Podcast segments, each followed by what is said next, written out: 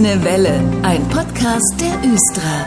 Dominik Schiller, Betriebsberater bei der Östra, der ist heute bei mir zu Gast. Hallo, Herr Schiller. Schönen guten Tag, Herr Pumm. Die Östra und auch Herr Schiller, die beschäftigen sich schon seit einiger Zeit mit der Biodiversität, sprich Artenvielfalt. Und jetzt denkt man, wieso, was hat die Östra mit Artenvielfalt und so weiter zu tun? Herr Schiller, verraten Sie mir mal warum. Wenn man sich mit dem Thema Nachhaltigkeit beschäftigt, und das tun wir bei uns im Team, dann spielt das Thema Artenvielfalt zwangsläufig eine Rolle. Ich denke, darüber hinaus ist das Thema auch in der Öffentlichkeit seit einigen Jahren sehr präsent. Vor allem die Biene und das damit bekannte oder verbundene Bienensterben sind zum Symbol der Biodiversitätskrise geworden. Und wir als Östra verstehen uns als verantwortungsbewusstes Unternehmen. Umweltschutz und damit der Erhalt sowie die Förderung der Artenvielfalt zählen zu unserem Selbstverständnis. Das leuchtet mir jetzt allerdings ein, denn gerade im städtischen Raum gibt es ja auch viele versiegelte Flächen, eben auch äh, für Straßen Straßen- und Schienennetze. Viele große Firmen sind ansässig. Richtig gut, dass die Östra dieses Thema auf der Agenda hat, finde ich, und da etwas entgegenwirken will. Gibt es da eigentlich auch aktuelle Zahlen, wie die Lage im Moment bei uns so ist? Zitiere ich immer gerne eine Zahl des Umweltbundesamtes aus dem Jahre 2021, in dem 55 Hektar pro Tag in Siedlungs- und Verkehrsfläche umgewandelt wurden und davon etwa die Hälfte dann auch tatsächlich versiegelt wurde. Das heißt, wir sprechen letztlich über eine Fläche von 550.000 Quadratmetern, was in etwa 70 Fußballfeldern entspricht. Vor kurzem hat sich die Östra auch an einem Projekt beteiligt vom Umweltzentrum Hannover und da geht es ja genau um die Frage, Herr Schiller, wie man etwas entgegenwirken kann, Stichwort Firmengelände, oder? Das Projekt Außenstelle Natur, Firmengelände naturnah gestalten ist ein Projekt ähm, des Umweltzentrums Hannover e.V., das sich an alle Unternehmen in der Stadt und Region Hannover richtet. Gefördert wird das Projekt wiederum vom Bundesministerium für Umwelt, Naturschutz und Reaktorsicherheit, kofinanziert von der Region Hannover. Wir als Östra sind dem Projekt im Herbst 2020 beigetreten. Und was ist das Ziel? Was soll am Ende besser sein als vorher? Das Ziel des Projektes ist es, die biologische Vielfalt, also die Biodiversität in der Stadt und auch der Region Hannover zu erhöhen. Unter biologischer Vielfalt werden die Vielfalt der Tier- und Pflanzenarten sowie die ihnen zur Verfügung stehenden Lebensräume, also die Ökosysteme, subsumiert. Um das Ganze zu erreichen, muss man sich allerdings mit naturnaher Flächengestaltung beschäftigen. Im Fokus steht dabei die Bepflanzung mit unterschiedlichsten heimischen Arten. Denn nur so kann es gelingen, Lebensräume zu schaffen, die dann wiederum von den heimischen Insekten, Vögeln, Amphibien, Säugetieren etc. ausreichend Nahrung und Schutz bieten. Um eben dann neuen Lebensraum zu schaffen für die ganz Kleinen, die um uns herum schwirren, in der doch stark versiegelten Stadt. Herr Schiller, das Projekt Außenstelle Natur, Firmengelände naturnah gestalten. Das ist nun abgeschlossen, aber Sie haben da einiges mitgenommen. Wie sind Sie da genau vorgegangen? Ich hatte das Thema naturnahe Flächengestaltung angesprochen. Diese naturnahe Flächengestaltung erfordert eine oder erfordert naturnahes Gärtnern. Damit haben wir uns auseinandergesetzt. Wir haben mit unseren betriebseigenen Gärtnerinnen und Gärtnern Workshops durchgeführt und uns auch Praxisbeispiele angeschaut. In den Workshops ging es vor allem darum, die Wirkzusammenhänge zu verstehen, heimische und nicht heimische Pflanzen voneinander abzugrenzen, Pflegestrategien zu entwickeln und unterschiedliche Strukturelemente und Gestaltungsformen kennenzulernen. Das Ergebnis waren letztlich Gestaltungs- und Pflanzen Finanzpläne für die von uns ausgewählten Flächen. Besonders wichtig war uns darüber hinaus, dass wir uns mit regionalen Materialien auseinandersetzen. Beispielsweise die Trockenmauer, die eben nicht mit Steinen aus Indien hergestellt wird. Ähnlich war es bei den Blumen- und Gräsermischungen, wo es tatsächlich regionale Unterschiede gibt, auch innerhalb Deutschlands. Auch das ist letztlich bei der Umsetzung berücksichtigt worden. Haben Sie denn jetzt schon konkret was umgesetzt in den vergangenen Wochen, Monaten? Und wenn ja, womit ging's los? Vor allen Dingen auf welchem Betriebshof vielleicht, auf welchem Gelände? Für uns sollte das gesamte Projekt auch ein Ausprobieren sein. Ziel war es, Flächen möglichst unterschiedlich zu gestalten, um so Erfahrungen in der Umsetzung zu sammeln, um einen möglichst guten Überblick über Kosten und Aufwände zu erhalten und uns auch mit dem Thema Pflege auseinanderzusetzen.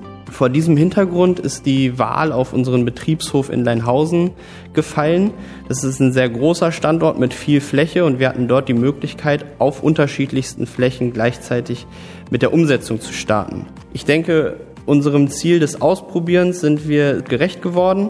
Wir haben neue Blühflächen und Blumensäume angelegt. Wir haben eine Streuobstwiese angelegt. Auf einer Fläche ist die angesprochene Trockenmauer entstanden. Flächen wurden mit Stauden bepflanzt. Wir haben Sträucher gesetzt und einige Flächen mit Totholzhaufen, Totholzhecken sowie Steinhaufen ergänzt. Vielleicht noch ein Wort zur Pflege. Ein Großteil unserer Flächen wird oder kann extensiv gepflegt werden, was einen deutlich reduzierten Aufwand bedeutet. Und wie geht's jetzt genau weiter, Herr Schiller, bei der Östra in Sachen Biodiversität in Zukunft? Das Thema Biodiversität ist uns bei der Östra sehr wichtig. Das zeigt sich auch daran, dass es Einzug in unsere Nachhaltigkeitsstrategie gefunden hat. Die Nachhaltigkeitsstrategie findet man übrigens bei uns auf der Website in unserem Nachhaltigkeitsbericht für all diejenigen, die sich das Ganze gerne mal anschauen möchten. Es geht aber natürlich auch praktisch weiter bei uns. Die nächsten Flächen sind schon in der Planung, die wir sehr gerne umgestalten möchten. Ich denke, ein Gedanke ist wichtig, nämlich der, dass sich die naturnahe Flächengestaltung in Zukunft nicht nur auf Grünflächen beschränkt, sondern es weitere Potenziale gibt, wie Gleisbereiche, Fassaden, Gebäudedächer, aber auch Parkflächen, die man naturnah gestalten kann.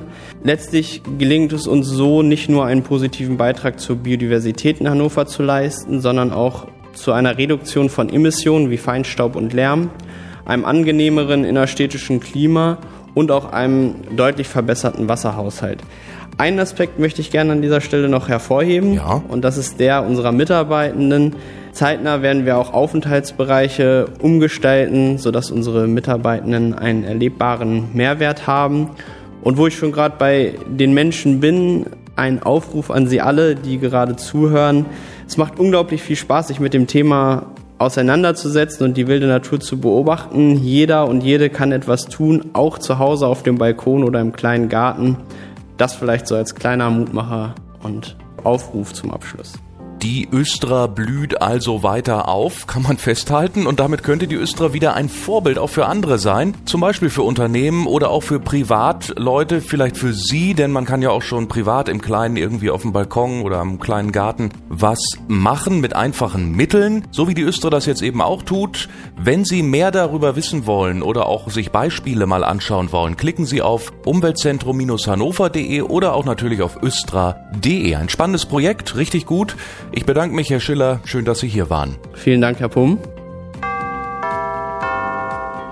Und jetzt gehen wir mal raus und zwar zur Östra auf den Betriebshof Glocksee in diesem Podcast. Ich war vor ein paar Tagen unterwegs auf dem Recyclinghof. Der ist nämlich direkt auf Glocksee und da geht's auch natürlich rund ums Thema Nachhaltigkeit. Sebastian Gott stand mir da Rede und Antwort.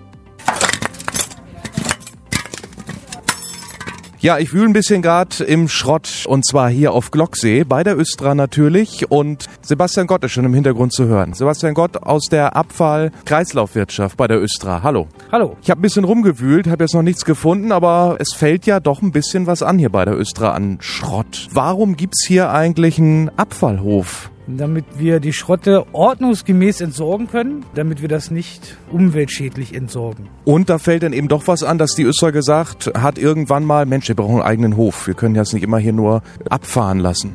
Richtig. Früher haben sie haben die Kollegen das alles in energetischen Abfall geschmissen und das ist halt nicht so schön. Hier sind ja auf Glocksee auch gleich die Werkstätten angesiedelt und da wird natürlich viel geschraubt, geflext, gehobelt und da fallen Späne, Eisenspäne natürlich viel hier bei der Stadtbahn. Ja, was haben wir hier so für Tonnen? Was fällt hier eigentlich so an bei der Östra? Also wir haben ölhaltige Betriebsmittel, ganz viel Kabel, Kernschrott von den Radreifen, ganz normalen Hausmüll, also energetischer Abfall, fällt hier natürlich auch ganz viel an. Alles fein säuberlich in einem extra im kleinen Quartier hier auf dem Betriebshof eingerichtet. Ich sehe da hinten noch so Behälter mit Kugeln drin. Was ist das? Das sind Membranspeicher, die müssen jetzt alle getauscht werden, weil die ihr, ihre Lebensdauer erreicht haben. Membranspeicher, die bestehen aus was? Metall und ein bisschen Gummi drin. Also sehen aus wie so große äh, Kugeln, die so Gefangene immer in so Filmen mit sich umherschleppen. Also was hier alles so zu, zu sehen ist. Was passiert jetzt mit dem Müll? Wird jetzt erstmal hier zwischengelagert, fein säuberlich von Ihnen, Sebastian, äh, sortiert und dann, wer holt's ab? Das sind verschiedene Entsorger, Aha, Remondes und unsere Metallschrotte macht alles TSR. Die beauftrage ich dann und dann kommen die und holen das. Und es lohnt sich natürlich auch ein bisschen zu sammeln, nicht? Vieles wird wiederverwertet und da fließt immer so ein bisschen Geld zurück. Ja, genau.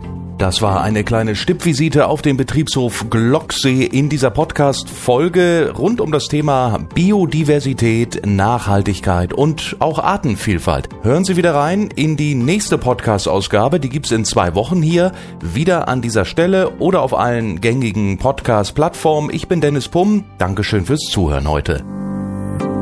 Das war der Grüne Welle Podcast. Fragen und Anregungen an podcast.östra.de. Vielen Dank fürs Zuhören und gute Fahrt.